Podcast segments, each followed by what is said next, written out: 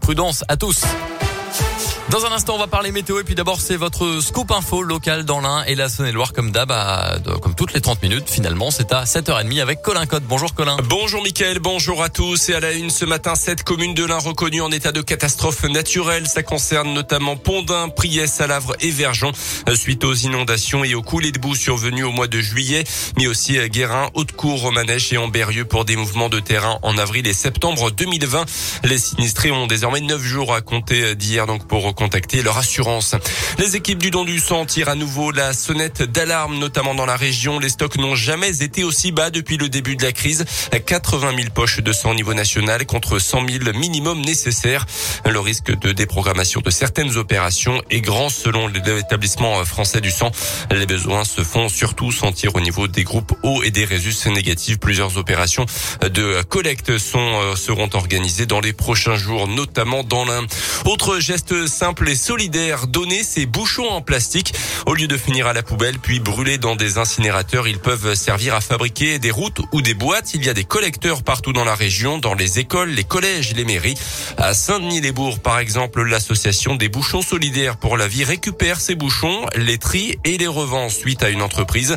Elle reverse ensuite les bénéfices à la lutte contre le cancer. Ce mercredi, elle remet un chèque de 7500 euros au centre Léon Bérard à Lyon. Des petits bouchons pour une grande cause, la présidente de l'association Jacket. Tout ce qui est euh, bouchons plastique, donc ça va des bouchons d'eau, les bouteilles de lait, tout ce qui est shampoing, enfin tout ce qui sert à l'hygiène, tout ce qui sert aux produits aussi d'entretien. C'est aussi euh, les bouchons de Nutella, c'est aussi euh, les bouchons en plastique que vous pouvez trouver sur les pots de moutarde, de maillot, tout ça qui sont pas en métal. Les faisselles de fromage blanc, par exemple, on en récupère de plus en plus. Comme on dit, hein, c'est l'écologie. Et de cette écologie, eh ben, on soutient, on finance euh, la recherche. Il faut savoir que la recherche pour les cancers pédiatriques, euh, c'est seulement 5% du budget euh, de la recherche globale. Hein. C'est vraiment minime. Et sur les 7500 euros remis en chèque aujourd'hui au centre Léon Bérard de Lyon, tout ne vient pas justement de la collecte des bouchons. Un peu plus de 2600 euros proviennent du cross solidaire organisé par le collège de Brou à Bourg-en-Bresse.